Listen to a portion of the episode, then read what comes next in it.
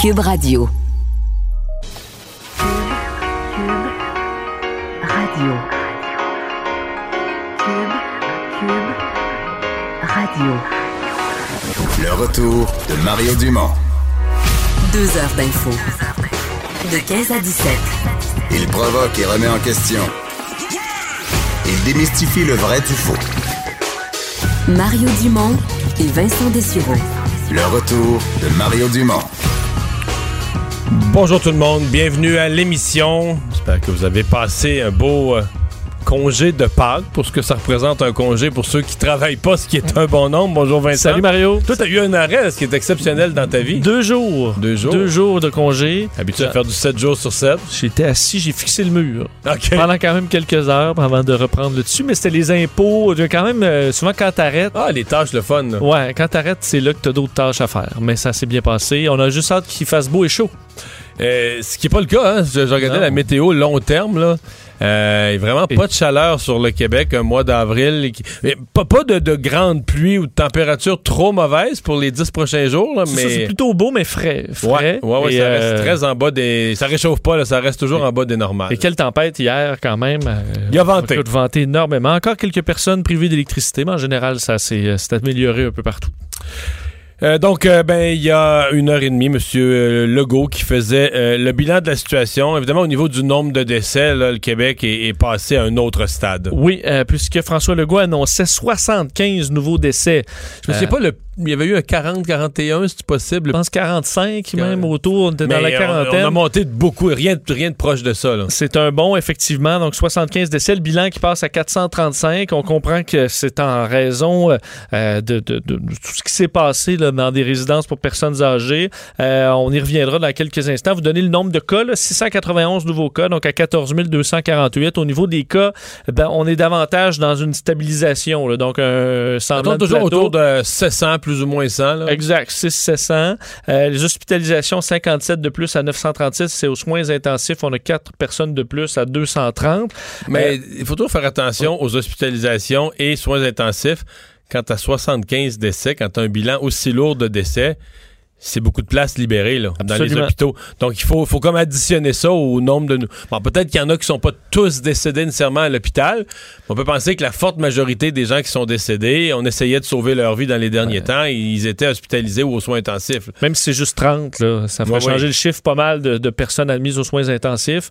Euh, mais bon, n'empêche que le lien là, direct, c'est avec les CHSLD, les résidences pour personnes âgées. François Legault a répété que c'était la priorité du gouvernement, euh, que le tenu a rappelé un peu le contexte, qu'on avait déjà un problème de personnel, oui, que c'est accentué, problème d'attraction évidemment pour le, le milieu, euh, qu'il y avait 1250 employés de CHSLD qui Fallait, sont absents. ouais. Fallait le donner, ce chiffre-là. C'est peut-être le chiffre clé de toute la discussion. Là. Il manque, dans un secteur en pénurie de main-d'œuvre, il y en a 1250 qui sont soit en quarantaine ou en. Tu sais, qu'on craint, ils, ont été en contact, donc on par prudence. Soit qu'ils sont atteints, je veux dire, ou soit qu'ils sont en quarantaine par prudence. Il y a des gens que c'est carrément la peur aussi là, qui les qu'ils sont empêche. Euh, F- François Legault dit que oui, parce Ils qu'il étaient allait inclus. infecter euh, des gens ou pas, ou des gens qui ont eu peur. ou, euh, Mais ils sont pas j'ai compris, moi. Mais ils sont pas tous inclus, là, parce que euh, il y a des gens qui travaillaient, exemple, pour des agences ou qui, tra- qui travaillaient à temps partiel, parce que je le sais, pour en avoir entendu parler, exemple, dans des gens qui posent des questions si on, si on droit à la prestation canadienne d'urgence ou si on joue au droit aux différents programmes,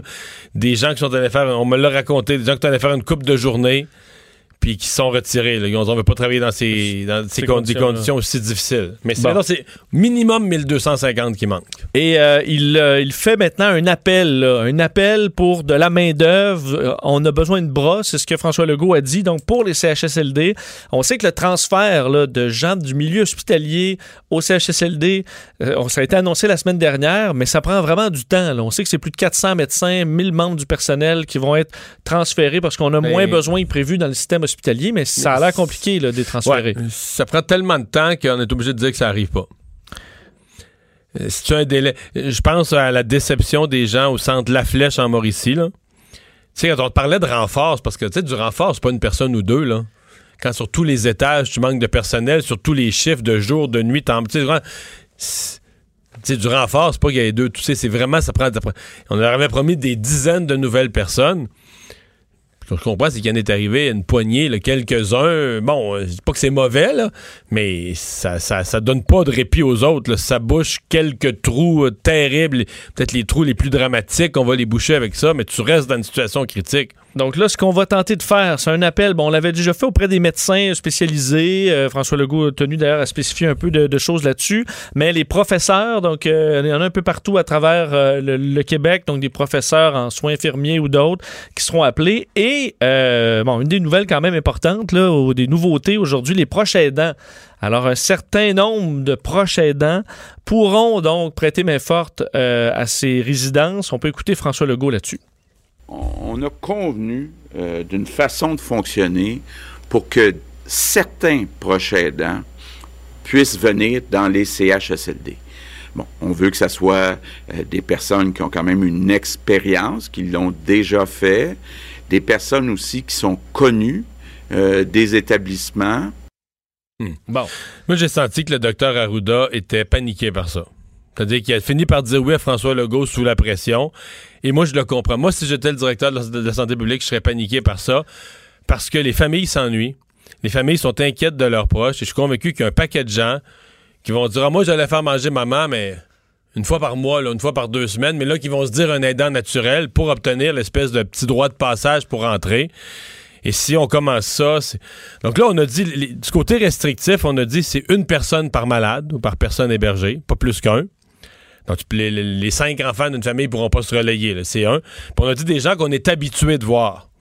Mais moi, je pense qu'on aurait dû en rajouter une couche. On aurait dû dire des gens qui y allaient sur une base quotidienne, qui y allaient tout. On aurait dû mettre ça comme critère. Ouais. Des gens qui y allaient tous les jours. Parce qu'il y en a. Ou presque tous les jours. Ou presque, ouais. tu sais, tous les jours, capotons pas. Là. Ils y allaient cinq jours par semaine ou qui manquaient de temps en temps, mais disons sur une base là, régulière, là, pas euh, une fois C'est pas par des gens semaine. qui font des visites, tu veux faire, tu veux les réguliers qui viennent Qui toujours. venaient toujours aider. Parce que euh, M. Arruda a effectivement dit, dit là, allez pas mettre de pression sur Vincent- au CHSLD parce que c'est une, directive qui provient de nous, pas d'eux, puis ils vont devoir Vincent, faire des choix. Vincent, c'est comme si tu arrivais au Centre Bell euh, avant le début du match puis disais aux gens levez-vous pas s'il y a un si le Canadien compte. Là. Oui. Le monde va dire ah, ouais, on se lèvera pas. Puis, quand il va y avoir un but, tout le monde va être debout. Je présentement, là, je suis convaincu que ce que le docteur Arruda voulait éviter, là, les téléphones dérougissent pas d'un CHSLD de gens qui demandent ça. Ah, moi, je veux voir. C'est certain, certain, certain, certain. Fait que je suis extrêmement partagé parce que je suis conscient qu'on a besoin de ces gens-là parce que, dans le fond, il est arrivé trois affaires en même temps. Tu avais déjà une pénurie de personnel. Là, t'as aggravé la pénurie de personnel parce que t'as euh, 1250 qui sont plus là. Le personnel travaille plus lentement parce que mettre l'équipement puis l'enlever, c'est une perte de temps. C'est un temps, c'est pas une perte dans ça. Ce temps-là, il est utile pour protéger, mais ça gaspille du temps. Là. Le nombre d'interventions que tu peux faire sur un quart de travail de 8 heures est diminué.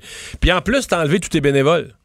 Je comprends qu'on veuille les remettre, mais tout le monde, tout le monde qui a le goût d'aller visiter son parent va se déclarer un bénévole, un, euh, un- un aidant naturel un proche indispensable. aidant, euh, bon, faudra Puis là, voir. quand le centre va leur dire non, leur dire non, ben, il va dire, euh, la, la- la famille de Mme Gagnon, ils venaient pas si souvent que ça, puis ils ont dit oui, puis là, nous autres, on n'a pas le droit, Oui. puis ça, puis là, ils vont appeler au centre, ils vont demander à parler au boss, puis au boss du boss, ça va être le bordel. Je- autant je vois la nécessité, autant je comprends le docteur Arruda, je ne vois pas comment ça peut être géré. Là, ils, ils ont supplié les gens d'être respectueux des directives, de pas s'ostiner avec la direction, de respecter les... Hmm. Des gros doutes. Je suis Bon. je suis très, très, très inquiet. Euh, là où M. Arruda était plus positif, c'est sur la courbe. là. Donc, euh, au sujet d'aplatir la courbe, ben, en fait, il déclare, euh, je ne veux pas dire victoire sur la pandé- sur l'épidémie au Québec, mais sur le fait d'aplatir la courbe, ce qui était le mandat qu'on nous a donné. Ben, là-dessus, ça regarde bien. On peut écouter un extrait du docteur Arruda. La courbe a été aplatie grâce au travail que vous avez fait avec nous, grâce au respect des consignes. Vous savez, pour la santé publique, brimer les droits de la personne, il faut avoir des bonnes raisons. Ici, on a voulu sauver des vies et je demeure convaincu qu'on en a sauvé plusieurs. Alors, plusieurs vies sauvées, selon le docteur Arruda, qui est revenu un peu en arrière aussi sur les derniers mois, ce qui a été fait, et entre autres, sur peut-être la surprise là, qui vient troubler un peu les chiffres, euh, c'est les cas asymptomatiques. Là, qui ça, c'est arrivé, euh, c'est pas ce qu'on ce qu'on voyait dans les derniers mois ou au début de la pandémie. Le fait qu'il y ait des cas asymptomatiques nombreux qui sont allés contaminer certains euh, milieux de soins un peu partout à travers le Québec et qui font hausser le bilan. Euh, mais n'eût été de cette surprise-là, les Québécois qui, sont, qui écoutent et qui réussissent à aplatir cette courbe-là. D'ailleurs, questionné au sujet du pic, le pic au niveau des cas, au niveau des hospitalisations, au niveau des décès, c'est pas le même pic, là, parce qu'évidemment, tu attrapes la maladie, tu en meurs pas instantanément, euh, si tu en meurs, mais pour ce qui est du pic de cas, euh, il croit que là, on disait autour du 17 avril, on est pas mal dessus. Peut-être même qu'on est en ce moment dans le pic, selon Hmm. euh, le docteur Arruda. Mais il y a un peu de rêve au pic, parce que moi, c'est pas clair que le pic va être pointu. Là. Moi, je pense que tu pourras avoir, mettons, on est à 700 cas depuis quelques jours. Là. Oui. Tu pourras avoir un plateau, puis je regarde en Europe. Là. Tu, sais, tu pourras avoir un plateau de, de quelques semaines où il y a toujours ça. Là. Tu, sais, tu roules à 7, 6, 7, 800 cas. Là, tu sais, Ou puis une nombre descente de- très lente. ou une descente vraiment lente, mais un long plateau, le nombre de cas se maintient. Évidemment, le fait qu'il y ait la distanciation que les gens ne travaillent pas, ça empêche d'un pic de fou de, de milliers et de milliers de cas, là, tout en même temps. Mais. Puis là, ben là, à l'heure actuelle, comme tu vas tester, là, ils vont tester massivement les gens, les employés, euh, les résidents des centres de personnes âgées. Ils vont, ils vont en, Ils vont en trouver, trouver. Ils vont en trouver, là. Ça, c'est sûr. Il va en avoir quelques centaines par jour. Euh, dans les, on- D'ailleurs, ben, le portrait, puisque je parle des CHSLD, le portrait dorénavant va être connu. Oui, revenir là-dessus parce que Marguerite Blais, la ministre des Aînés, elle a confirmé à ton émission un petit peu plus tôt aujourd'hui que la liste des CHSLD euh, problématiques, là, où vraiment on est en situation critique, vont être, euh, va être publiée. Alors, on est en train de préparer cette liste-là. On ne précise pas à quel moment on va la rendre publique, mais on donnera donc les endroits les plus à problème. Évidemment, plusieurs familles qui ont, qui ont hâte d'avoir accès à cette liste-là, alors que euh, 2600 résidences, on sait, vont être euh, visitées dans les prochaines semaines. Euh, 296 de ces milieux de vie là, avaient au moins un cas ou plus. Ça montre quand même a 2300 résidences où il n'y a pas eu de cas. Là. Donc, souvent on généralise, je pense, sur les CHSLD. Des endroits où ça va bien, mais on aura la liste de où ça, va mal. Ouais. Le danger, c'est que on met tellement d'énergie, on est tellement comme paniqué avec la situation dans les centres où ça va mal. Des fois, je me demande, est-ce qu'on. on- il nous reste de l'énergie au niveau, au niveau du gouvernement, est-ce qu'il reste de l'énergie pour aller protéger ces 2300 milieux en se disant, hey, il y en a quand même un bon nombre où euh, il n'y a pas eu d'éclosion. Euh, doublons. euh, Profitons de l'expérience qu'on a, répétons pas les erreurs qu'on a faites dans d'autres, mettons en place une forteresse de protection pour pas que ceux-là soient, soient infectés la semaine prochaine. Euh, petite question qui est apparue comme ça dans le décor ce matin. Les nouveaux travailleurs dits essentiels, euh, ils sont essentiels pour la reprise de l'activité économique, mais ils sont pas essentiels au sens de l'accès aux services de garde. Oui, il y a quand même plusieurs euh, que- questions là, par rapport au retour au travail de plusieurs personnes, dont, dont dans le domaine de la construction résidentielle, mais aussi, on sait, les garages, euh, certaines, bon, les, les pépinières, centres jardins, euh, les mines. C'est que ces gens-là, et Québec l'a confirmé plus tôt aujourd'hui, n'auront pas accès aux services de garde d'urgence dans les écoles CPE qu'on a pu, ouvrir pour les gens qui sont ambulanciers, personnels de la santé, des policiers ou autres. Donc, ça pose des problèmes pour plusieurs parents là, qui auront de la difficulté à retourner au travail. Et pour la construction, il y a d'autres questionnements par rapport à, euh, aux, aux entreprises. Est-ce qu'on a des fournisseurs? C'est beau de construire une maison, mais ça te prend euh, des, Des matériaux. matériaux, En général, tu vas aller à la- la- euh, un peu partout chercher tes trucs et ça peut être problème. Alors, il faut que tu ouvres quand même peut-être un peu plus grand si tu veux qu'on construise la maison. Il y a plein de choses que tu dois ouvrir. Il y a quand même des questionnements là-dessus sur la bonne façon de faire alors que ça commence ben, dès demain l'activité dans plusieurs Bon, pour M. Trudeau, euh, c'est euh, il y a eu tempête sur les réseaux sociaux avec son passage au chalet euh, en fin de semaine. Bon, évidemment, sa famille était là. Lui, tout- toute sa situation est compliquée parce qu'il pouvait plus aller à son bureau parce qu'il était en quarantaine. Il était en quarantaine dans sa maison. Après ça, il avait le droit d'aller travailler, mais il a dit moi, je vais donner le bon exemple. Je reste dans sa maison. Mais là, cette maison-là, à Rideau Cottage, maintenant, elle n'est plus sa maison. Elle est devenue en fin de semaine un bureau Oui, parce que sa maison, c'est le chalet à- au, lac Mousseau. Oui, c'est dur Ça à commence à être peu. compliqué, là. Euh, mais on sait que cette publication de Sophie Grégoire Trudeau sur les réseaux sociaux a fait bondir nombreux Canadiens. Là, où on les voit, bon, on voit toute la famille ensemble faire la chasse au coco de Pâques sur le terrain, euh, jouer à des jeux de société. Euh, et on se demandait est-ce que Justin Trudeau se trouve à violer ses propres règles là, concernant euh, le fait qu'on ne doit pas euh, se promener, entre autres, de, de- de- dans différentes D'une région provinces, à d'une l'autre, d'une province à l'autre. d'une maison à l'autre. Euh, il a été questionné là-dessus, Justin Trudeau, sur, euh, sur sa- sa- sa- cette situation-là. Ben, a répondu euh, plutôt vaguement. Je vous laisse en juger. Euh, après trois semaines de euh, travail ici, ma famille qui vit euh, en permanence au lac Harrington, que j'allais aller passer Pâques avec eux et c'est ce que j'ai fait. Nous continuons de suivre toutes les instructions des autorités. Bon, on suit les instructions des autorités. Qui sont pourtant Et- clairs sur le fait qu'on va pas au chalet. Ouais, et j'avais dit que j'allais. On le Ouais. fait de l'avoir dit. Hmm. Si tu dis aux policiers, parce que tu t'en vas au Saguenay là, dans ton chalet, puis tu dis aux policiers, ben, je vous l'avais dit, moi, j'ai dit à tout le monde que je m'en venais au chalet. Je sais pas si ça te dédouane. Mais moi, je, trouve pas ça. C'est pas un, un scandale d'État. On comprend que la situation du premier ministre est, est- est particulière. Mais c'est- En fait, c'est. D'une affaire à l'autre, on a l'impression qu'il est obligé de changer son discours parce qu'il dit des affaires qui tiennent peu la route. Le fait qu'il reste à la maison pour donner le bon exemple, là. S'il nous avait dit tout le long, ma situation est extrêmement Oui. complexe. Euh, s'il nous avait dit, ben là, je suis en quarantaine à cause de ma conjointe, mais le 8 avril, il avait donné une date précise, je vais retourner au bureau parce que tout le monde s'attend à voir le premier ministre pas travailler de la maison, à le voir au bureau. La situation aurait été claire. Là, il nous annonce la semaine passée, mais finalement, ma maison va devenir mon bureau. Je vais, je vais toujours travailler de la maison. Puis là, ça soulève une autre question, c'est est-ce que ces ministres veulent encore le voir? Parce que là, il y a un groupe de ministres qui gèrent la crise Très bien. de façon assez solide. Oui. Puis il y a même des mauvaises langues qui disent, ben oui, mais penses-tu que Freeland, euh, le, le- le- le Tam. ministre Champagne, euh, le ministre euh, Duclos, euh, tout- ils veulent, ils veulent pas l'avoir les jambes. Ça se dit là à Ottawa, là. Ils sont, sont une gang de ministres, tous compétents, puis lui, ben, il est chez eux, puis à 11h15, il... Un peu comme le dit. Ah, donne l'exemple. Donne l'exemple. Reste en télétravail, mais pour donner l'exemple pour Allemand, tu peux aller au coco de Pâques. Mais là. tous les autres ministres, eux autres, sont au bureau, là. Puis ils se réunissent, ils font la conférence de presse quotidienne, puis ils ont des réunions de coordination. ben. En tout cas, c'est Mais, c'est bizarre. mais au niveau de publier ça, je peux pas croire qu'on n'ait pas on- cru que ça allait mal virer. Là. Une erreur Et- de jugement. Et euh, t'ajoutes à ça, puis Justin Trudeau est déguisé en lapin de Pâques. là. pour donner ses, ses, ses cocos. Mais c'est pas rendu là.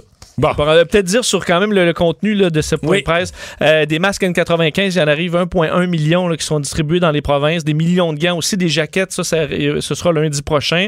Euh, des millions également pour les, euh, les communautés nordiques, 130 millions pour leur donner un coup de main. Changement au niveau des voyageurs qui vont arriver au Canada, qui sont asymptomatiques et qui n'ont pas de plan d'isolement crédible. Donc, si on demande, vous, votre quarantaine, vous allez la passer où et que c'est pas clair, Mais ou tu sais pourquoi que c'est pas clair?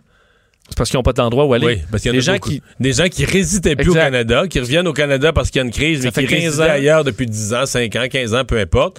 Ils ont même pas d'adresse au Canada. Fait que là, ils, ils disaient n'importe quoi. Là, ils disaient, ah ouais, je vais aller chez mon beau-frère. Ils inventaient n'importe quoi, là. Et quand ça fait pas de sens, on va les, les- leur demander de se rendre à l'hôtel. Donc ça, ce sera valide à partir de ce soir minuit. Euh, ça faisait partie des quelques annonces de Justin Trudeau aujourd'hui. Vincent, on va maintenant parler d'économie. Le Fonds monétaire international qui a lancé un avertissement ce matin d'une récession mondiale majeure. Mais les marchés boursiers n'ont pas l'air à s'énerver avec ça. Effectivement, ça en prend beaucoup, on dirait, pour ébranler les marchés depuis quelques semaines, alors que effectivement les nouvelles, ben, on commence à avoir des résultats là, du euh, important, entre autres des banques américaines aujourd'hui, JP Morgan, Chase, Wells Fargo, Euh, JP Morgan, là, juste eux disaient qu'ils ont bon, fermé des centaines d'agences, mais euh, leur, leur bénéfice net a plongé de 69 Euh, C'est un géant, là, JP Morgan, en disant qu'on s'inquiète également de certains prêts pour des, pour des gens. Alors, la situation qui va être à surveiller dans le, dans le futur. Mais les marchés boursiers sont en hausse aujourd'hui. Dow Jones plus, plus de 2% Nasdaq plus 4 le, le TSX plus 1% Donc, euh, pour l'instant, on est encore confiant que euh, ça repartira rapidement au niveau de l'économie mondiale. Et visiblement, le FMI n'est pas d'accord. On en discute avec euh, Carlos Létard, économiste et porte-parole de l'opposition officielle en matière de finances à Québec. Bonjour, M. Létard. Oui, bonjour, M. Dumont. A- Avant de parler des- de l'avertissement du FMI, êtes-vous étonné quand même de la, de la- de la confiance du marché boursier? Ou avez-vous l'impression qu'ils vont se réveiller et ça, ça, risque, ça risque de retomber? Écoutez, les marchés boursiers sont, sont toujours un peu, euh, un peu irrationnels. Je trouve que présentement, ils, euh, ils reflètent, euh, c'est cet optimisme reflète un peu euh, le fait que le marché du pétrole euh, semble vouloir se stabiliser après la chute libre des, Mhm. des prix. Donc ça alimente un peu le secteur des ressources naturelles. Mais au fur et à mesure que, que, les, prévisions économiques vont commencer à sortir, euh, on, va être prudent de ce côté-là. Ouais, ouais, ouais, c'est bien dit. Euh, vous avez vu les prédictions, justement, les prévisions du Fonds monétaire international euh, en trois scénarios, mais dans tous les cas, on parle d'une récession mondiale qui pourrait devenir, advenant qu'on a un peu de misère à prendre le contrôle sur la pandémie, qui pourrait devenir la pire du siècle, la pire depuis le crash de 1929. Oui, je pense que c'est- très réaliste. C'est un avertissement. euh, moi, je, je, je, je le mets dans, au même, euh, même niveau, même catégorie que, que les avertissements de l'Organisation mondiale de la santé au, au sujet de la, de la pandémie un peu plus tôt cette année. Euh, là, maintenant, on a, on a un avertissement aussi de- du, du FMI. Écoutez, nous sommes en récession. Je pense que ce n'est plus une question de dire est-ce qu'il y aura une récession? Il y a une récession Mondial? mondiale. Ben, local et mondial? Nord-Amérique du Nord, Europe, Asie, c'est, et, vraiment, pour comprendre un peu les chiffres du FMI, euh, euh, en temps normal, euh, quand les économistes estimaient la croissance économique planétaire à, quelque chose de moins de 3 je parle de croissance donc positive, là, c'était à 2, 2,5 on disait que l'économie mondiale était en récession. Là maintenant, on est à moins 3, négatif 3. Euh, donc cette récession euh, très très sévère. Euh, là maintenant, bon, ça- ça- c'est quoi la, la- la- la sortie? Alors là, il y a toutes les lettres de l'alphabet, n'est-ce pas? Le, le V, le U, le W. Ouais, la forme de la courbe de la reprise économique. Le levé, levé, ça c'est une reprise, là, ça repart en montant. Ça c'est ça c'est le scénario du président Trump. là. Ça remonte rapidement, ça remonte en flèche.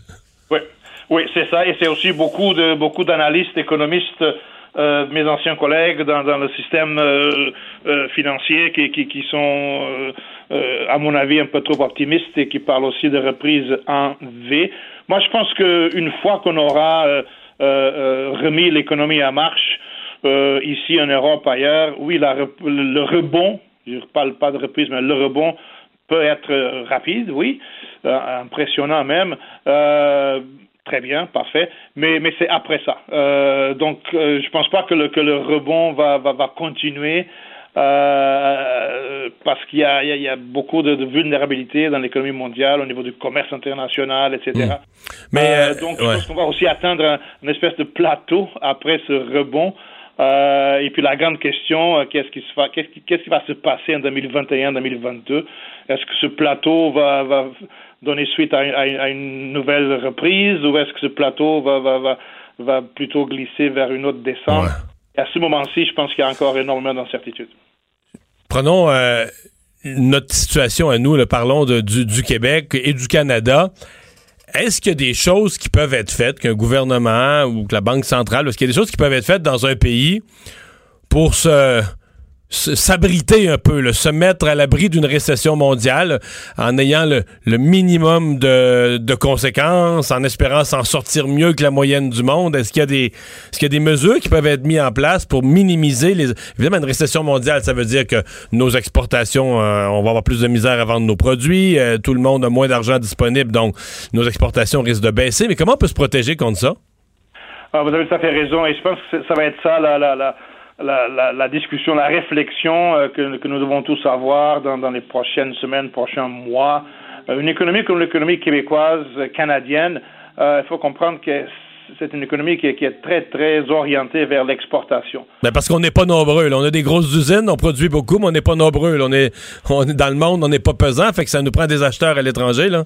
Tout à fait, tout à fait. Donc, et, et de penser qu'on peut qu'on peut devenir rapidement comme que autosuffisant, même au niveau pan-canadien, autosuffisant et, que notre marché intérieur va, nous sauver, euh, c'est une grosse illusion. Euh, notre économie est organisée justement pour euh, faire partie de l'économie mondiale. Donc, nous, nous avons tout à gagner au Canada, au Québec, à continuer à faire partie de cette économie mondiale. Ça ne veut pas dire, ça veut pas dire qu'il n'y a pas de, de- de- des choses à court terme que les gouvernements doivent euh, promouvoir. Ben, je pense que oui. Euh, là, tout ce qui est achat local, très bien. Tout ce qui est dans le milieu pharmaceutique, euh, dans le milieu de, de l'agroalimentaire, je pense qu'on on peut, on peut faire beaucoup de, de, de substitutions, d'importations, très bien.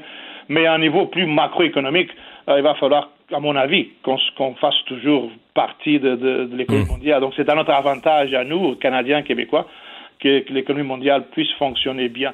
Et l'économie mondiale fonctionnera bien seulement si on a des, des organismes, des organisations multilatérales qui, qui sont fortes.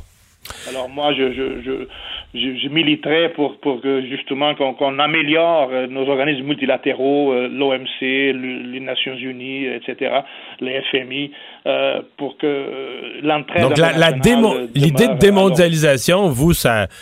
Je veux dire, oui, on pourrait, euh, au niveau agroalimentaire, ou dans quelques domaines, produire local, acheter local, mais la démondialisation, vous croyez pas fort à ça, là? C'est pas, pas l'avenir économique je du pense que pays, même là. Ça serait contre-productif euh, pour nous euh, à, à long terme. Je ne pense pas que ça soit euh, à notre avantage. Je pense que pour le Québec, pour le Canada, euh, une mondialisation, euh, on sait très bien qu'elle va être différente de la dernière décennie, c'est clair. Euh, on va falloir, on va falloir s'ajuster aussi à cette nouvelle, ce nouveau contexte. Mais, mais, mais, mais la collaboration euh, internationale, la coopération internationale euh, doit être, à mon avis, toujours, ne, ne serait-ce d'un point de vue humanitaire, il y a ça aussi, mais même d'un point de vue euh, économique, c'est un autre avantage de, de continuer à avoir un, un système mondial qui, qui, qui fonctionne.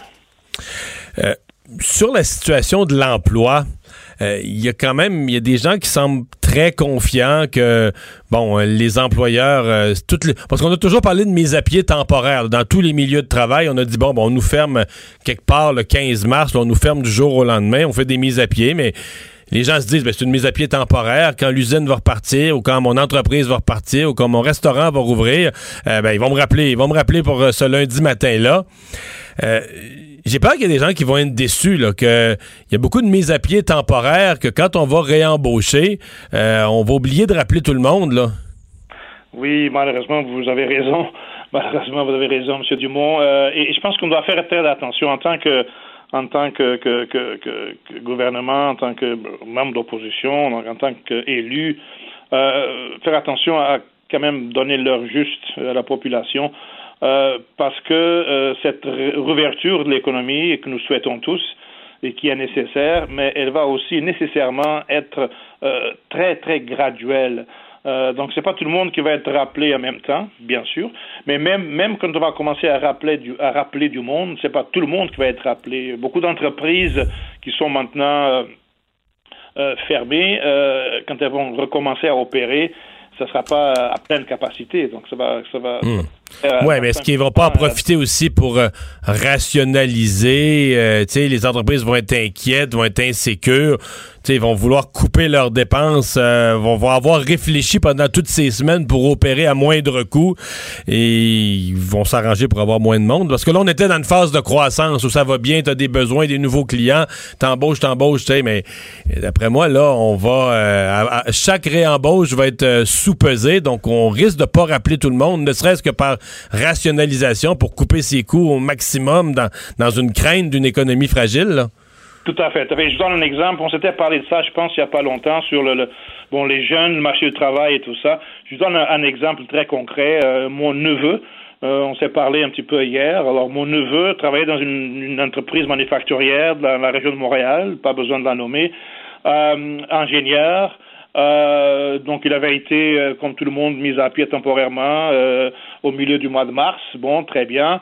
Mais là, cette semaine, euh, hier, euh, il vient d'être averti que, que maintenant euh, son poste a été annulé. Euh, donc, c'est une mise à pied permanente. Ça l'a évidemment beaucoup, beaucoup ébranlé. Voilà un jeune, un jeune de 30 ans, ingénieur, bon travail dans une dans une entreprise manufacturière qui qui, qui était et qui est toujours une bonne entreprise québécoise qui exporte et tout. Euh, mais le monde pour lui vient de changer radicalement. Euh, et ça, malheureusement, parce que justement l'entreprise se, rationne, enfin, est en train de, de revoir tous ces, ces modèles d'affaires. Et, et ça, malheureusement, je pense que il va y avoir beaucoup de personnes comme mon neveu. Monsieur Létard, euh, dernière question. Euh, Il y a plusieurs industries qui ont des défis. Euh, on parle de celles qui vont reprendre, bon, la construction, des choses qui pourraient reprendre plus vite. Je veux vous entendre sur l'avenir, euh, mettons 2020 puis même 2021 de l'industrie du voyage. Là, là j'ai inclus là-dedans les grandes compagnies d'aviation qui sont des géants là, qui demandent tous des milliards à leurs gouvernements respectifs. Euh, toutes les, là, on pourrait inclure là-dedans les croisières, l'hôtellerie. C'est un gigantesque secteur le voyage qui était d'ailleurs dopé par la confiance des bébés boomers qui avaient de l'argent dans leur poche, avaient travaillé fort, accumulé des REER. Euh, puis là, je dis les REER au Canada mais dans tous les pays, les baby boomers avaient accumulé des fonds, étaient confiants, restaient en bonne santé, passé 70 ans et dépensaient de l'argent, entre autres dans le voyage. Il me semble qu'il y a beaucoup de questions euh, à court, moyen terme sur l'attitude des, consommateurs, sur ce que va pouvoir faire l'industrie du voyage. Euh, vous voyez ça comment, vous, sur une période d'un an ou deux? Euh, vous avez raison. Sur une période d'un an ou deux ou trois, euh, donc à court terme, et pour moi le court terme c'est disons trois ans. Trois ans, oui. Disons que ça va être une industrie, euh, ça, sera, ça sera la dernière à sortir de, de, de, cette crise. Euh, donc ça va être très difficile. Beaucoup de, de joueurs dans, dans cette industrie maintenant, des grands et des petits, vont trouver ça très difficile. Ils vont probablement disparaître ou se réinventer. Euh, et, oui, ça, ça, va être. Il y a un changement Les compagnies aériennes, les compagnies aériennes, j'ai même lu un économiste qui disait la seule solution, c'est de toutes les tous les pays devraient nationaliser leurs compagnies aériennes. De toute façon, ils vont tellement les subventionner que pour un an ou deux, que sont aussi bien de toutes les nationaliser. Là, c'est caricatural un peu, mais. Mais mais mais, euh, mais pas tellement que ça. Rappelez-vous. 2007, 2008, 2009, l'État canadien, l'État américain a nationalisé GM. Euh, Chrysler a été nationalisé. C'est vrai, pendant deux, trois ans, on les a reprivatisés après, vous avez raison. C'est ça. Et donc, ça se pourrait fort bien que, que, que, ce soit le cas avec, euh, avec euh, plusieurs compagnies aériennes, etc. donc, ça va être, ça va être, oui, ça va être extrêmement difficile, et même donc pour l'industrie elle-même, mais au-delà de ça aussi pour, pour la culture, tout ce qui est événement. Ah oui. Nous avions créé au Québec surtout tout un modus operandi en été avec tous les festivals, tous les grands événements euh, qui, qui, qui, servait aussi comme moteur de croissance économique, que ce soit à Montréal ou à Québec ou ailleurs. Euh, et ce modèle-là, maintenant, euh, va être. un jour, il reviendra, je suis certain, mais un jour, c'est un peu loin, là, 3-4. Et, ben, c'est toujours intéressant de vous entendre. Merci de nous avoir parlé. Merci. Au revoir. Merci. Carlos Létard, l'ancien ministre des Finances. On fait une pause. Euh, on va revenir euh, dans un instant sur ce dont Vincent nous parlait, la volonté des employés, par exemple les profs de cégep, euh, dans des secteurs liés à la santé, de venir prêter main forte dans les CHSLD. Le retour de Mario Dumont, l'analyste politique le plus connu au Québec. Cube Radio. Cube Radio. Autrement dit. On est de retour. Euh, on a parlé plutôt, Vincent, de cette. Euh, c'est un appel de M. Legault, carrément. Euh, on a besoin de bras, c'est ce qu'il a dit. comment c'est reçu? Entre autres, on a parlé, je vous donne les chiffres des enseignants. On dit qu'il y aurait 1800 professeurs en soins infirmiers, 500 quelques en biologie, 500 en technique d'éducation à l'enfance, d'autres en travail social, en radiologie. Donc, autour du secteur des soins aux personnes ou de la santé ou du social. On dit ces professeurs-là pourraient venir euh, en support à l'heure actuelle dans les CHSLD. Caroline, Caroline Kennel est la présidente de la Fédération nationale des enseignants du Québec. Bonjour. Bonjour, M. Dumont. Euh, est-ce que vous avez eu de la part du gouvernement, euh, avant que ce soit annoncé publiquement, certains contacts, certaines approches sur le sujet? Non, malheureusement, euh, on n'a pas reçu, euh, on n'a pas été consulté euh, avant la publication de l'arrêté qui a été qui, a été publié samedi matin, à l'exception vendredi, donc la veille. le sous-ministre adjoint Eric Bergeron nous a convoqué d'urgence à une rencontre téléphonique tous les syndicats pour nous annoncer la publication imminente de l'arrêté. Donc, euh, tout était décidé. On nous disait, euh, ben, c'était vendredi que ça allait être imminent dans quelques heures. Finalement, ça a été 24 heures plus tard. Mais euh, malheureusement, en aucun cas, on a pu être consulté là, pour, pour préparer le terrain. Mhm. Votre première réaction? Ouverture, ben, fermeture? Réaction, ben, bien sûr, on est ouvert. On est en temps de crise. On, on regarde la situation. Euh, puis on, on, voit bien là, que ce qui se passe au Québec concerne tous les citoyens. Fait que depuis le début, là, je dirais, euh, le monde syndical, notre notre syndicat là, est à l'écoute puis travaille. Mais là, il y a, en fait, pour nous, il y a un problème, c'est qu'on a reçu le mot d'ordre. Ben, on le sait, là, le 13 mars, les écoles ont été fermées. Le 22 mars, euh, le premier ministre a dit on finit la session partout en enseignement supérieur, c'est-à-dire dans les cégeps, dans les universités à distance. Tout le monde s'est mis au travail, soit le 30 mars ou le 6 avril, tous les cégeps, ou à peu près, là, quelques minimes exceptions près, ont reparti la session à distance en, accommodant les cours, etc. Fait que nous, nos enseignants en ce moment, ils travaillent à temps plein, et qu'ils soient en, soins infirmiers, en travail social, en technologie euh, d'analyse biomédicale, tout le monde finit sa session à temps plein. Alors là, on a cette première directive-là qui nous dit finissez votre session. L'enseignement supérieur est mis sur la liste là, des services essentiels. Fait que on, met l'épaule à la roue, puis bon, euh, on l'a vu là, dans les semaines qui ont précédé, c'est pas toujours évident là, hein, faire ces conversions-là. Alors là, on nous met un, un, arrêté où on nous dit bon, mais tout, les, tout le personnel des commissions scolaires des cégeps peut être appelé à être redéployé. Comment vous le comprenez? L'arrêté, le décret, M. Legault semblait dire tantôt, ben, c'est un décret, mais on les obligera pas. Comment vous l'interprétez? C'est pas, pas une conscription, là. Mais ben, c'est ce que j'entends de ce qu'il a dit, là, parler là, d'un appel de, du devoir euh, du citoyen, quelque chose comme ça. Euh, on entend euh, effectivement, là, on pense que c'est la meilleure solution là, si s'il y a des individus, et c'est déjà le cas. il y en a plusieurs qui ont déjà répondu à l'appel parce qu'il y avait déjà euh, des, euh, un appel qui avait été lancé il y a quelques semaines. Là, puis on, a déjà, par exemple, en soins infirmiers, un certain nombre d'enseignants qui sont déjà dans le milieu, qui ont déjà un pied dans le milieu et qui travaillent et qui ont, pendant les trois semaines où on était en arrêt, ont continué de travailler plutôt dans le milieu hospitalier. Mais là, on est compris avec deux, deux directives là, qui s'opposent. Donc, on, ne sait pas encore où sont les besoins. On a posé des questions. Euh, est-ce que c'est toutes les régions? Est-ce que c'est Montréal en particulier? C'est ce qu'on croit comprendre en ce moment. Euh, est-ce que c'est tous les programmes ou c'est soins infirmiers seulement? Euh, est-ce qu'on on parle également d'immédiatement ou dans quelques temps? On n'a pas encore ces réponses-là. On nous dit qu'il va y avoir un guide, un guide d'application. Sauf qu'on aurait besoin. Vous, vous, me dites tout ça, là, il me semble que tout ça a l'air bien long. On aurait besoin de monde hier matin, là.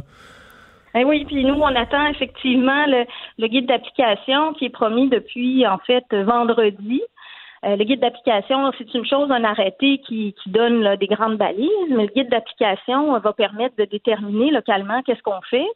Et là, mais on est rendu presque à quatre jours euh, passés là, depuis vendredi et on est toujours dans l'attente. Moi, je relance régulièrement le ministère en disant, mais là, on veut bien, là, mais donnez-nous de l'information. On nous avait promis pour aujourd'hui euh, le guide. Il est trois heures. Je l'ai toujours pas reçu. Euh, pendant ce temps-là, ben, on peut pas dire que les gens font rien. C'est-à-dire qu'on sait que, par exemple, dans les cégeps de Montréal, on a demandé au département de faire la liste là, euh, des, professeurs, euh, puis ceux qui sont en ce moment en, enseignement temps plein, puis ceux qui pourraient être disponibles, ils vont euh, ils font en ce moment le tour de la hmm. question. Mais tant qu'on n'a pas une directive plus claire, on peut pas faire grand-chose. Est-ce qu'il y a eu une avancée? Je sais qu'on l'a fait pour les soins préhospitaliers, les gens en technique de soins préhospitaliers, paramédics, là. Mais par exemple, les finissants, et euh, finissantes en sciences infirmières ou dans des programmes comme ça, qui souvent à cette étape-ci, le cégep est presque fini, on arrive à la, dernière session de la dernière année, on est plus au niveau stage. Euh, est-ce qu'eux, on pourrait pas leur donner un, droit de pratique élargi? Mais ben, en ce moment, c'est en discussion. Euh, puis d'ailleurs, c'est une autre dimension là, de, de cette réalité-là, parce que une des, une, un des messages forts qu'on a reçus dès le début, c'est euh, ben, on a des finissants là, qui, pour euh, l'objectif, là, c'est de les diplômer pour qu'ils puissent prêter main forte là, rapidement au milieu. Euh, évidemment, dans les prochaines semaines, bien sûr, mais éventuellement qu'ils puissent commencer leur carrière. Alors évidemment, si on arrête l'enseignement, on, bloque cette possibilité-là, hein, c'est clair. on sait qu'on a posé beaucoup de questions, là, ça fait des semaines, sur, sur les stages. Comment on peut faire pour poursuivre les stages dans, dans un contexte où il y a évidemment, je pense aux soins infirmiers, l'ordre, les ordres professionnels sont là pour sanctionner hein, éventuellement puis donner des licences pour pratiquer.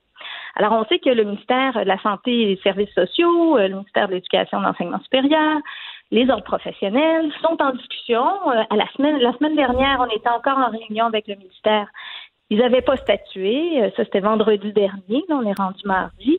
Euh, donc, euh, ça aussi, ça fait partie de l'équation de permettre euh, aux étudiantes, aux étudiants là, de, de pouvoir aller de l'avant. Puis si effectivement ils sont dans le milieu, ben, qu'on puisse leur reconnaître le travail qu'ils font.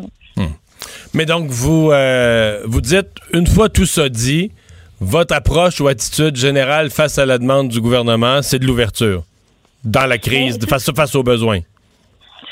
C'est ce qu'on dit depuis le début. Là, hein. On est dans une situation euh, vraiment unique, euh, particulière, euh, puis on a effectivement du monde qui est qualifié dans nos rangs. Cela dit, c'est très inégal. puis on s'entend quand on, nos enseignants ils supervisent des stages, ils supervisent des stages très souvent dans un département en particulier. Alors, si on est, par exemple, un prof qui supervise des, des stages euh, euh, en néonatalité, par exemple, puis qu'on fait en sorte que cette personne-là, ben, on la place euh, dans un contexte tout autre, mais il va falloir, d'une part, que Ouais. on assure de la formation hein, de base, qu'on- parce que les personnes, je pense entre autres à soins infirmiers, il y a des responsabilités. Hein, c'est euh, c'est un travail qui euh, qui a une complexité. Là, on peut pas juste dire euh, allez là puis euh, donc il va falloir accueillir les gens, il va falloir les former comme il faut, il va falloir prendre le temps pour s'assurer que euh, il faut bien analyser cette situation là. Mais là, on a une situation euh, de crise et on a besoin de bras. Merci beaucoup d'avoir été là, Caroline Canel, présidente de la Fédération nationale des enseignants. Au revoir. Ça fait plaisir, Monsieur Dumont. Au revoir. On va à la pause dans un instant. Anaïs est là avec la culture et son occupation familiale. Mario Dumont. Il s'intéresse aux vraies préoccupations des Québécois. La santé, la politique, l'économie. Le retour de Mario Dumont. La politique, autrement dit. Culture et société.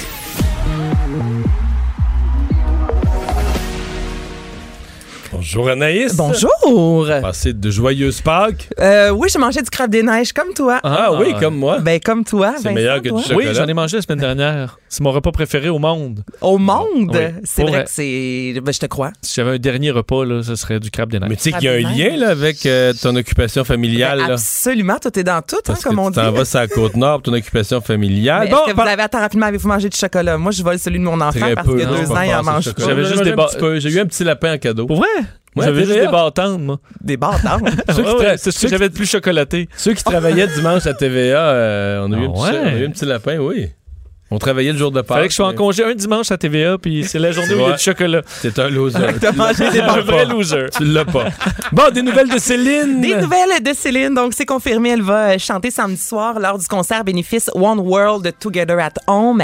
Cette chanson, ce duo, chanté en 1999 avec Andrea Bocelli.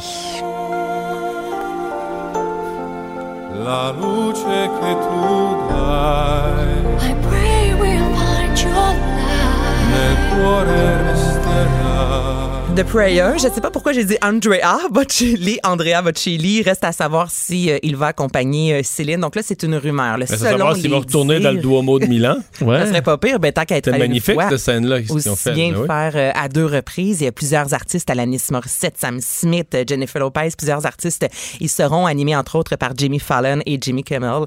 On est bien content de savoir que Céline sera là. Ce sera disponible, entre autres, sur VRAC TV euh, au Québec.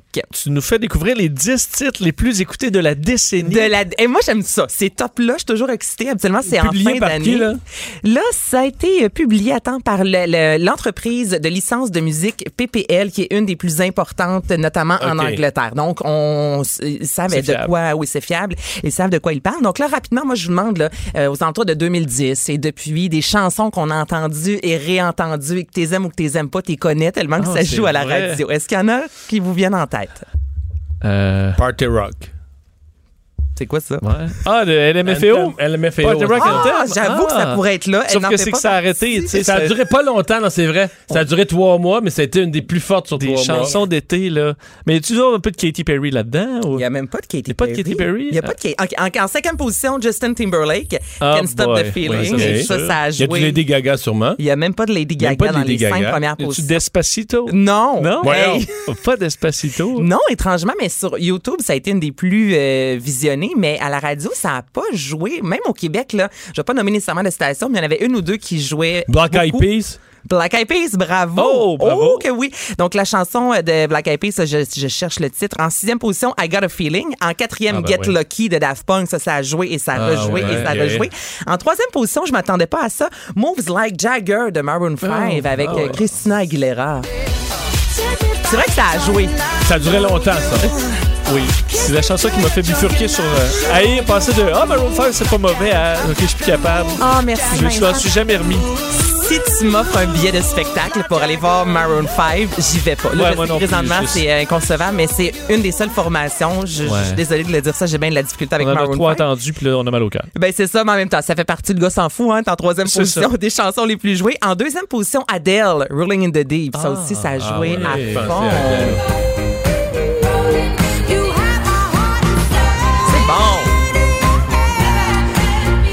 Première, si je vous dis Happy.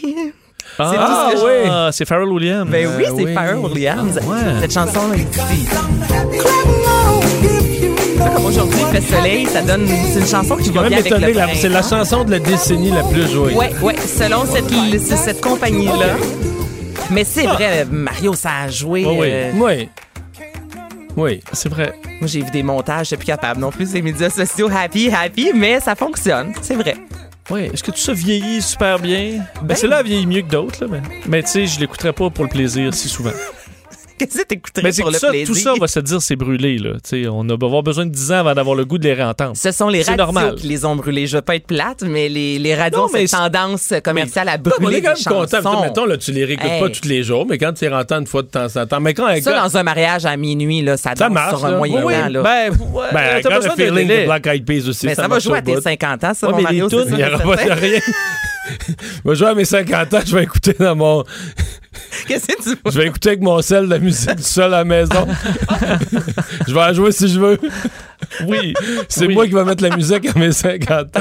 On va être en confinement. C'est vrai que tu peux mettre ce que tu veux. Ouais. Mais je pense que pour tu sais, les générations reviennent à la mode, à un moment donné, les, les tunes des années 80 ou 90, mais il y avait un bout où tu avais une pause, là. Ouais. Tu sais, de 10 ans, 10, 15 ans. Il y a des époques, après ça, tu t'en es ennuyé.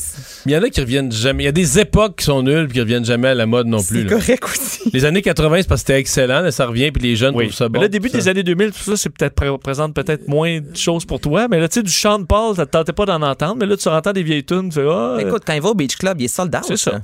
Bon. C'est peu dire. mais ça prend une pause. Alors, Maroon 5, une pause. Parlant de pause, Occupation familiale. Avec Anaïs Guertin-Lacroix. et dans cette pause qui est le confinement, tu nous amènes visiter des familles. Et là, on s'en va sur la côte On nord. s'en va sur la côte nord, un coin de pays que t'aimes. Parce Notamment parce lien. que c'est la zone 17 pour la pêche au crabe. Ben, c'est ça, je sais. Pêche au crabe et euh, aux crevettes. C'est ça que t'as mangé, toi, en fait, semaine. oui. Tout est de là. Les crevettes viennent plus à l'est, plus, euh, plus côté Sept-Îles. Puis le crabe, plus Bécomo, Forestville, les Escoumins. Mais tu sais que je suis arrivée chez moi vendredi, j'ai demandé à Jean-Philippe si notre crabe des neiges venait de la section 17. La zone, c'est une La zone. La zone C'est une 17. zone de pêche. J'en avais aucune idée et moi Ah. non plus d'ailleurs. Bon. Mais bon, c'était pas. qui venait de Bécomo. La plupart qui, ce qui nous arrive Je vient de. Bécomo, souvent. Tu n'as pas demandé. Non. Quand tu l'achètes à, quand tu l'achètes à la caisse, c'est écrit sur la caisse. bon, le le à moi-même. pêcheur. Donc aujourd'hui, genre, j'ai jasé avec Annie qui a vraiment euh, joint l'utile à l'agréable. Ben, mon nom, c'est Annie Deroy. Moi, j'habite euh, sur la côte nord, dans le village de Bétrinité. Puis, euh, j'ai deux enfants. J'ai une adolescente de 15 ans, puis j'ai un petit garçon de deux ans et demi. Quand je vous dis qu'Annie a joint l'utile à l'agréable, c'est qu'elle a sorti sa machine à coudre et a fait des bandeaux pour les gens. Donc voici un peu d'où ça vient, cette histoire-là. Dans le fond, moi, euh, je fais de la couture depuis deux ans. Je suis abonnée beaucoup à des pages de couture sur Facebook. Puis là, j'ai vu passer euh, quelqu'un qui avait fait des bandeaux comme ça en disant qu'elle avait une amie infirmière qui avait mal aux oreilles à cause des élastiques euh, parce qu'ils portaient leur masque à longueur de journée. Puis là, c'était obligatoire. Je me suis comme sentie euh, interpellée. Fallait que je voulais faire quelque chose. Et je me suis dit, euh, tiens, je vais en faire, euh, je vais faire une batch de 50 puis je vais aller la porter à mon hôpital du coin. Là, ce que je trouve très cool, c'est que pour faire sa badge de 50, la famille euh, a Mais travaillé je comprends avec pas bien, elle. c'est comme t'as mal derrière les oreilles à cause des élastiques. Exactement, c'est un bandeau que tu te mets dans les cheveux. Exemple, si je voulais retenir mon toupette vers l'arrière, donc tu mets le bandeau et il y a deux boutons qui sont, il y a un bouton de chaque côté en fait près des oreilles qui ont cou. Comme ça, ça fait en sorte que l'infirmière, l'infirmier peut attacher les cordes du masque après les boutons au lieu de les mettre derrière les oreilles parce qu'à long terme, effectivement, ça peut irriter Ah, euh, derrière je me des oreilles. Est-ce que ça soulage quand t'as mal aux oreilles, tu te mets un bandeau par-dessus, puis ça. Tu peux essayer, Mario. Je me disais, il me semble, serait mieux de laisser ça à l'air, là, tu sais, irrité. Non, là, c'est vraiment pour accrocher le masque sans, sans t'accrocher après les Ben, oreilles. c'est ça, parce que j'avoue qu'à long terme, écoute, tu travailles là, un temps plein avec les, les c'est des petites ficelles, là. C'est sûr que Non, ça non, irrite, ça, donc, ça euh, donc, elle a fait le bandeau.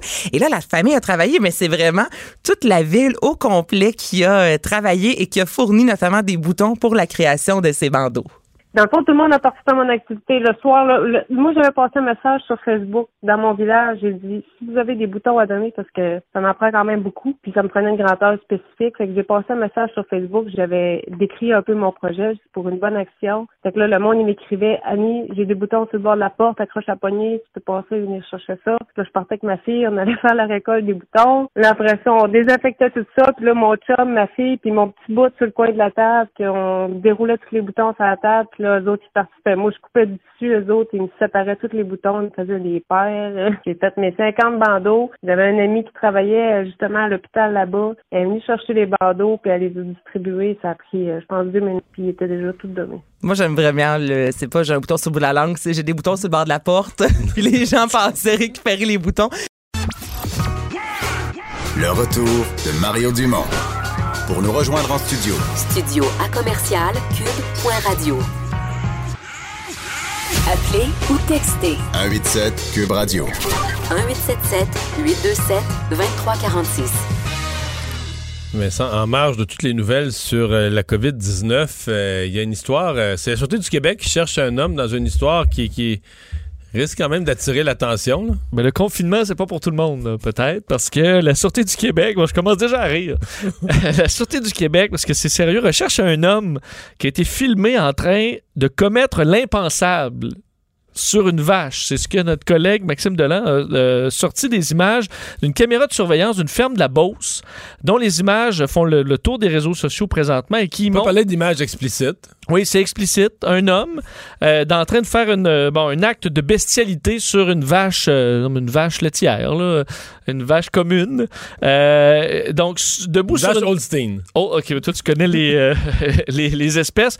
Donc, debout sur une botte de foin, euh, pendant une vidéo qui aurait duré quand même un certain temps, plusieurs minutes, en train de, de commettre cet acte-là. Les images, faites certaines captations, ont été publiées sur les réseaux sociaux. J'ose croire, j'espère que c'est une mauvaise blague, mais... La mère de l'homme aussi.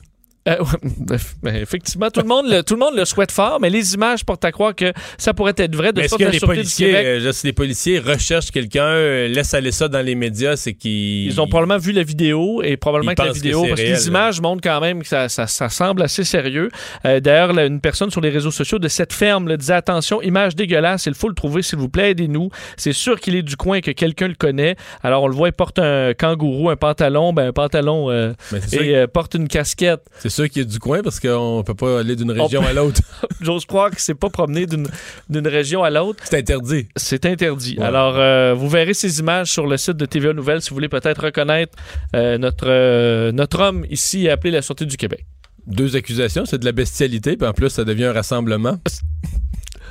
non, je sais pas? Oui, t'as as raison. T'as raison. Et que si en plus il est allé d'une région à l'autre, là, c'est épouvantable. Bon. Euh, on va vous parler d'une des conséquences. Vous avez peut-être vu cet article dans le, Journal de Montréal ce matin euh, sur le fait que, bon, évidemment, il n'y a, a- a- a plus de pollution, comme on dit, il n'y a plus de vie euh, dans les grandes villes. Euh, L'air s'est amélioré, toutes les évidences là, qui n'ont même pas besoin d'être dites. Mais il semble que, euh, cependant, il y a d'autres problèmes qui, euh, qui naissent, notamment euh, le nombre de rats et les rats qui, qui reprennent le territoire à partir du moment où les humains s'en retirent parce qu'ils n'ont plus d'activité. Harold Lévy, spécialiste en gestion parasitaire, exterminateur chez Maheu Extermination, est avec nous. Bonjour Harold. Bonjour, bonjour. Bon, c'était-tu prévisible, ça, si les restaurants, Oui, oui, tout est tout arrêté dans le centre-ville, les rats prennent la place? Tout à fait. Il y a, il y a plusieurs phénomènes. Il y a première des choses, c'est que leur, leur euh, finalement leur source d'alimentation est drôlement euh, déplacée. Avant, ils mangeaient dans les bennes qui avaient des bennes de, de, de, de vidange qui avaient à l'arrière des restaurants ou dans les dans les parcs, dans les dans, dans les poubelles, etc. Tout ça, ça c'est à peu près pas fréquenté présentement Donc, il n'y a, plus leur nourriture, leur source habituelle.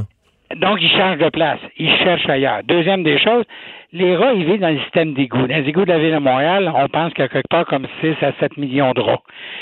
Mais les rats, ils cherchent toujours à sortir en surface. On sait que nos infrastructures au niveau du système d'égouts à Montréal sont en, en, en piètre état. Fait que souvent, ils sortent en surface. Lorsqu'ils sortent en surface, ils cherchent des abris, des cachettes et de la nourriture. Ben, euh, quand ils sortent, il y a des autos qui passent partout, puis il y a des gens qui se promènent, ils n'aiment pas tellement la place, puis ils retournent à l'égout. Que Comme nuit, on ils dit, ils, sortir lon- ils longent les murs puis ils restent pas loin de leur, euh, de leur, de leur on sortie. a là. abandonné le territoire finalement. Et, et c'est pas juste ici, hein. Été en contact avec des gens qui disent qu'à Londres, euh, en Chine, un peu partout, vous avez le même problème là, dans le moment dans les grandes villes. Les grandes villes, c'est vraiment les lieux où les rats sont, ont, ont le plus de facilité à se développer. Et, et le grand problème, c'est que, je sais pas si vous saviez, mais à partir de cette année, pour la première fois, il y a plus de gens dans le monde qui vivent en ville qu'en campagne. Et ça va avoir une grande, grande, grande influence sur la problématique des rats. Parce qu'en ville, les caches sont là, la nourriture est, est- abondante, etc. Il faut pas oublier que des rats, là, je vais vous lancer un chiffre qui va vous surprendre, mais vous pouvez le calculer, vous allez voir qu'il est vrai. Des rats dans, les, dans des situations idéales, un couple de rats, au bout de quatre ans, ça fait 30 millions de rats. Eh boy. Ça arrive à peu près jamais. Parce qu'il y a les prédateurs, il y a tout ce que vous voulez. Mais dans le Yuan, il y a 7-8 ans en Chine, il y a eu une grande sécheresse et les prédateurs sont à peu près tous disparus, les rats ont survécu. Et on calculait que dans, dans la province en question, il y avait 2 milliards de rats à peu près. Euh, C'était rendu qu'on était capable d'en frapper Parce qu'ils ont déporté, euh, mettons, une, une rate peut avoir des déportés de combien de bébés puis combien de fois par année?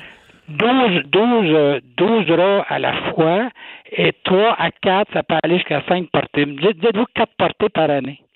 Mais au bout de 3 mois, les petits sont prêts à recommencer.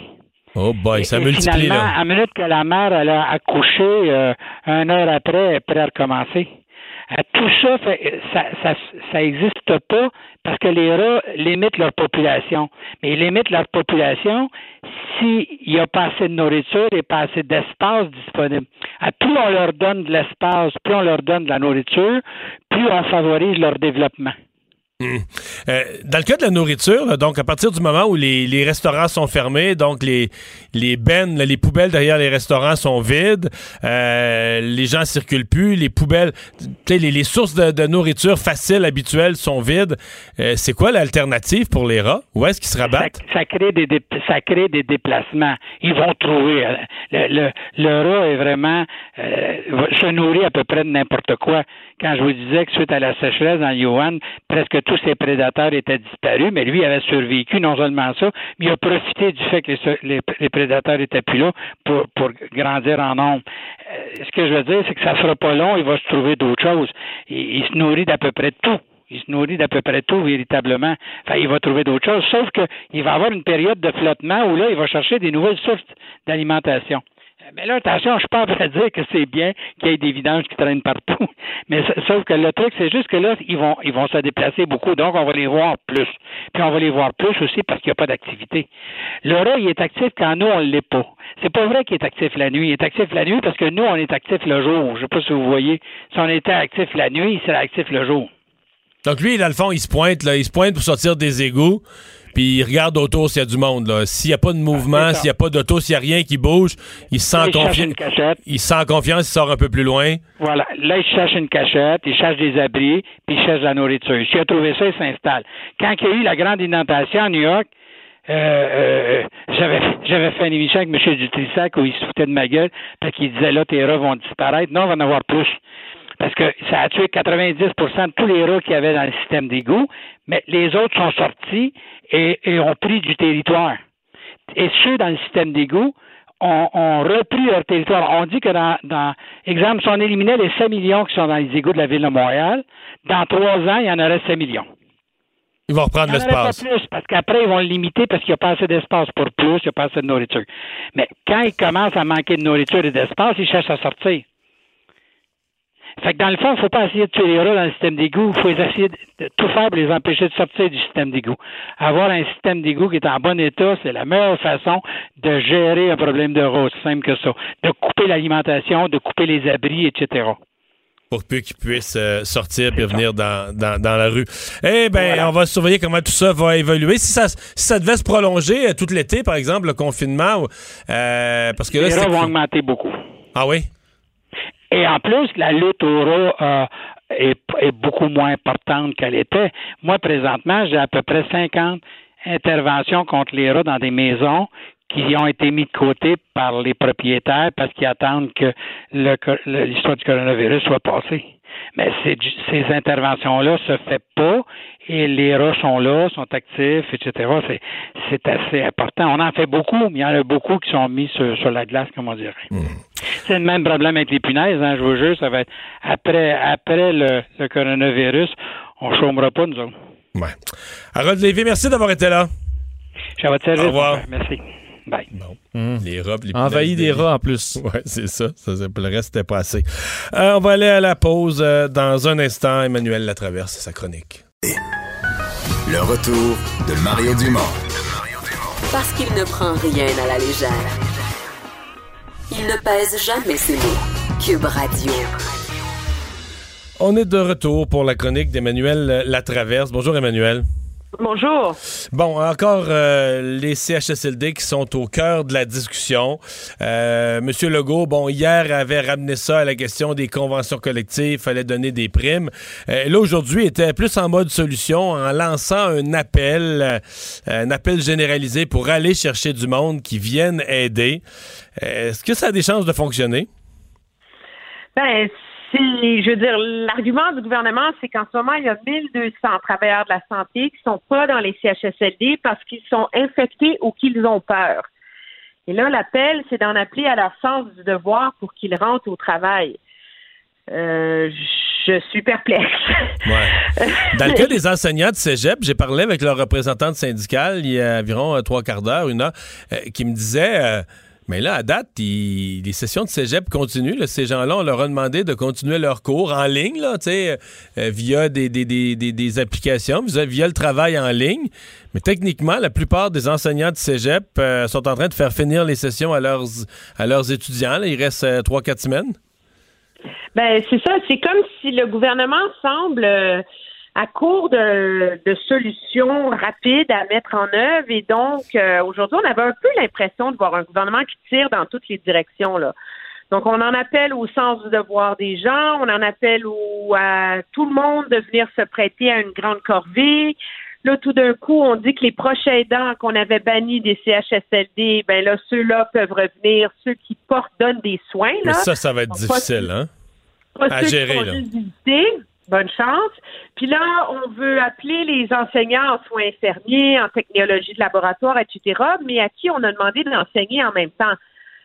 Ouf, c'est- un peu difficile à suivre. Là. Je vais t'avouer, là, j'essaie de faire. Tu je comprends qu'on est en situation de crise, puis que tout va très vite, mais l'impression qu'on a vraiment là, à écouter le gouvernement depuis quelques jours, c'est qu'à chaque jour, on a, depuis dix jours, là, on amène une solution dont on laisse croire qu'elle va résoudre le problème. Le problème n'est pas résolu, on offre une autre solution. Le problème n'est pas mis en œuvre, fait qu'on offre une autre solution. Alors là, ça, ça commence à, donner un peu un sentiment d'improvisation. Mais, mais au cœur du problème, M. Legault, euh, c'est intéressant qu'il donne ce chiffre-là. C'est peut-être le chiffre le plus utile. Il y a 1250 personnes qui, à l'heure actuelle, dans un domaine où on manquait déjà de main-d'œuvre, d'un seul coup, tu as 1250 personnes qui ne sont plus au travail, qui sont soit malades de la COVID ou en quarantaine de peur qu'il l'ait. Et de surcroît, euh, t'as enlevé les, les bénévoles, là, les gens qui étaient des aidants naturels, qui venaient.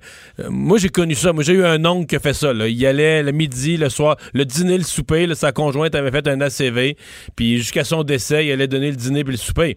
Ça fait quand même. Si t'en as quelques-uns qui font ça dans un centre, mais ça fait des patients de moins que les préposés aux bénéficiaires ont pas à s'occuper, là, tu sais, ou ont pas à aider à se Mais nourrir. non, mais ou- c'est, c'est absolument certain. Et ces, et ces aidants nat- naturels sont comme les, les fourmis ouvrières là, de, des, des Ouais. CHSLD. Là. Je veux dire, sans eux, euh, je vois pas comment ils peuvent euh, opérer parce que il y a ceux qui sont retraités qui sont capables d'aller prendre un proche et il y a toutes les familles qui embauchent à part quelqu'un pour venir deux, trois heures par semaine, deux, trois heures par jour pour venir donner les soins, habiller, brosser les dents, coiffer, etc. Moi, je sais, entre autres, quand ma mère était en CHSLD, c'est, euh, c'est, c'est, c'est ce qu'on faisait. Alors là, tout d'un coup, on, on, on, se réveille, on veut changer ça, mais compte tenu, moi, je pense que les CHSLD qui sont pas en crise totale vont réussir euh, relativement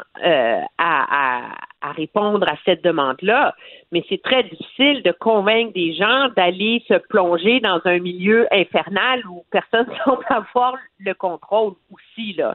Et moi, je pense que la question, le, le nœud de ce problème-là, que doit absolument réussir à résoudre Mme McCann, c'est qu'on l'entend, et là, c'est vraiment, on s'en doutait, mais là, c'est devenu manifeste, je dirais, c'est que entre les directives qui sont données au ministère de la Santé et le terrain, je veux dire, il y a un goulot d'étranglement quelque part où les plans de match se perdent.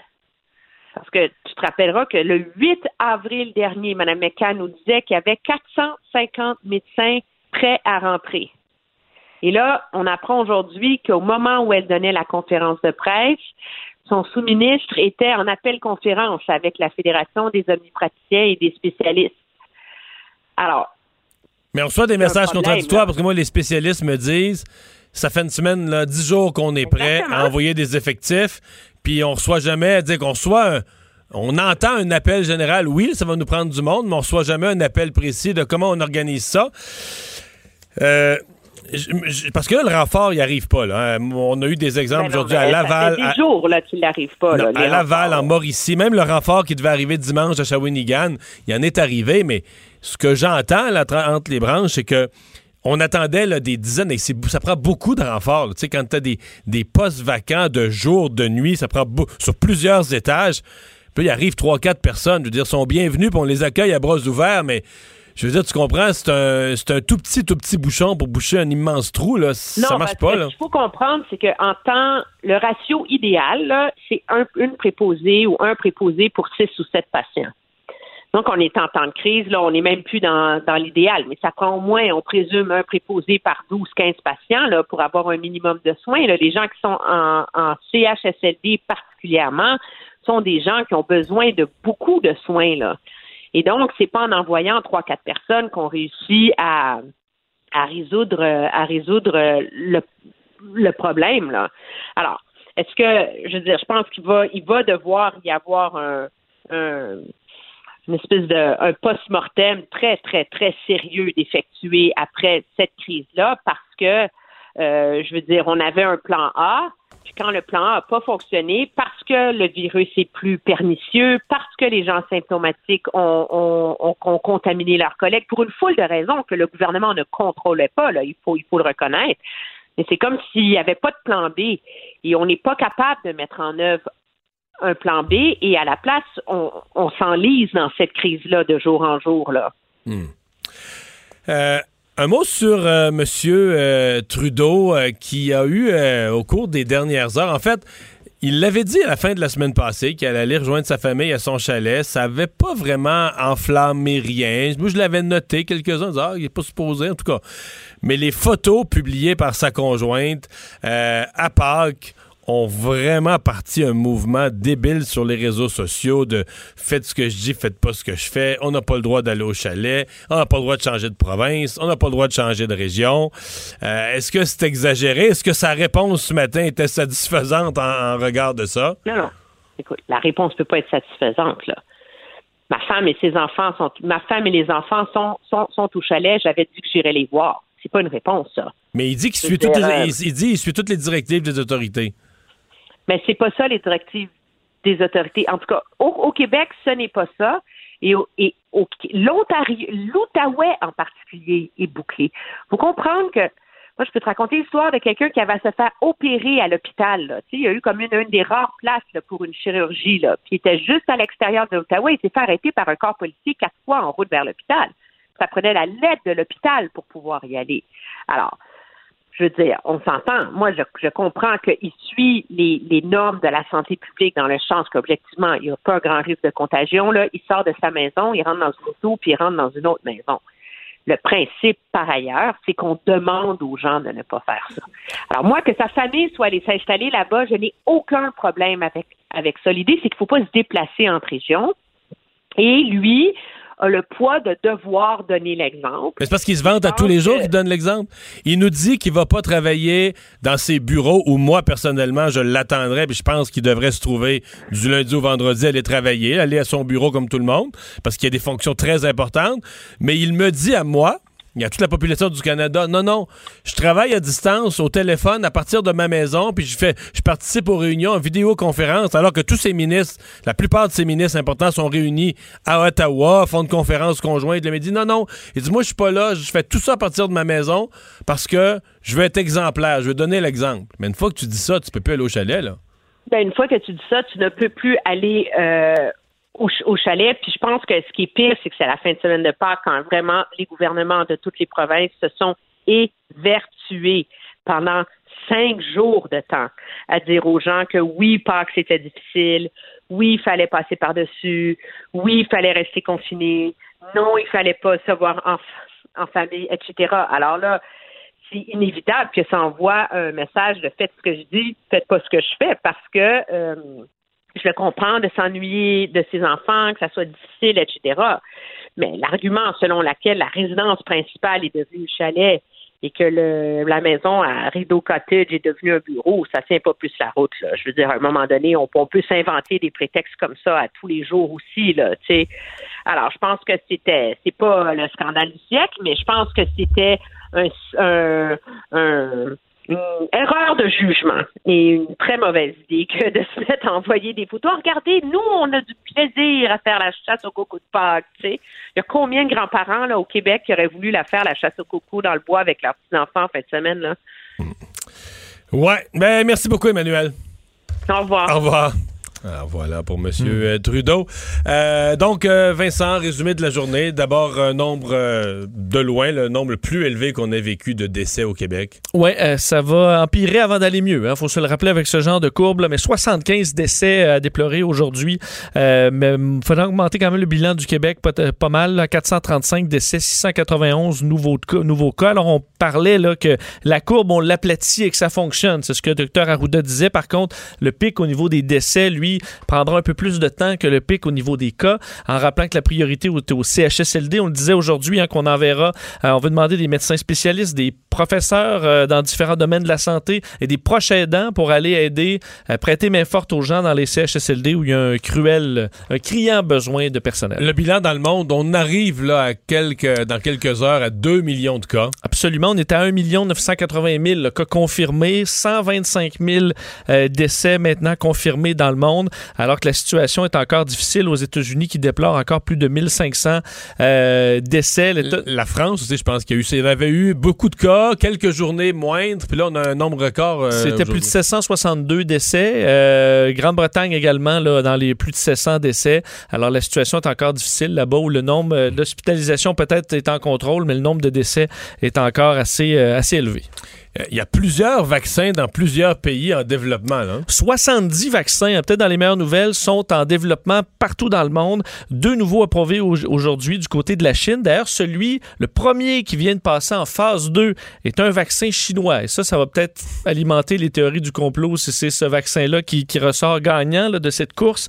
Mais le vaccin qui avait euh, commencé sa phase 1 le 16 mars dernier est déjà recruté donc 500 personnes.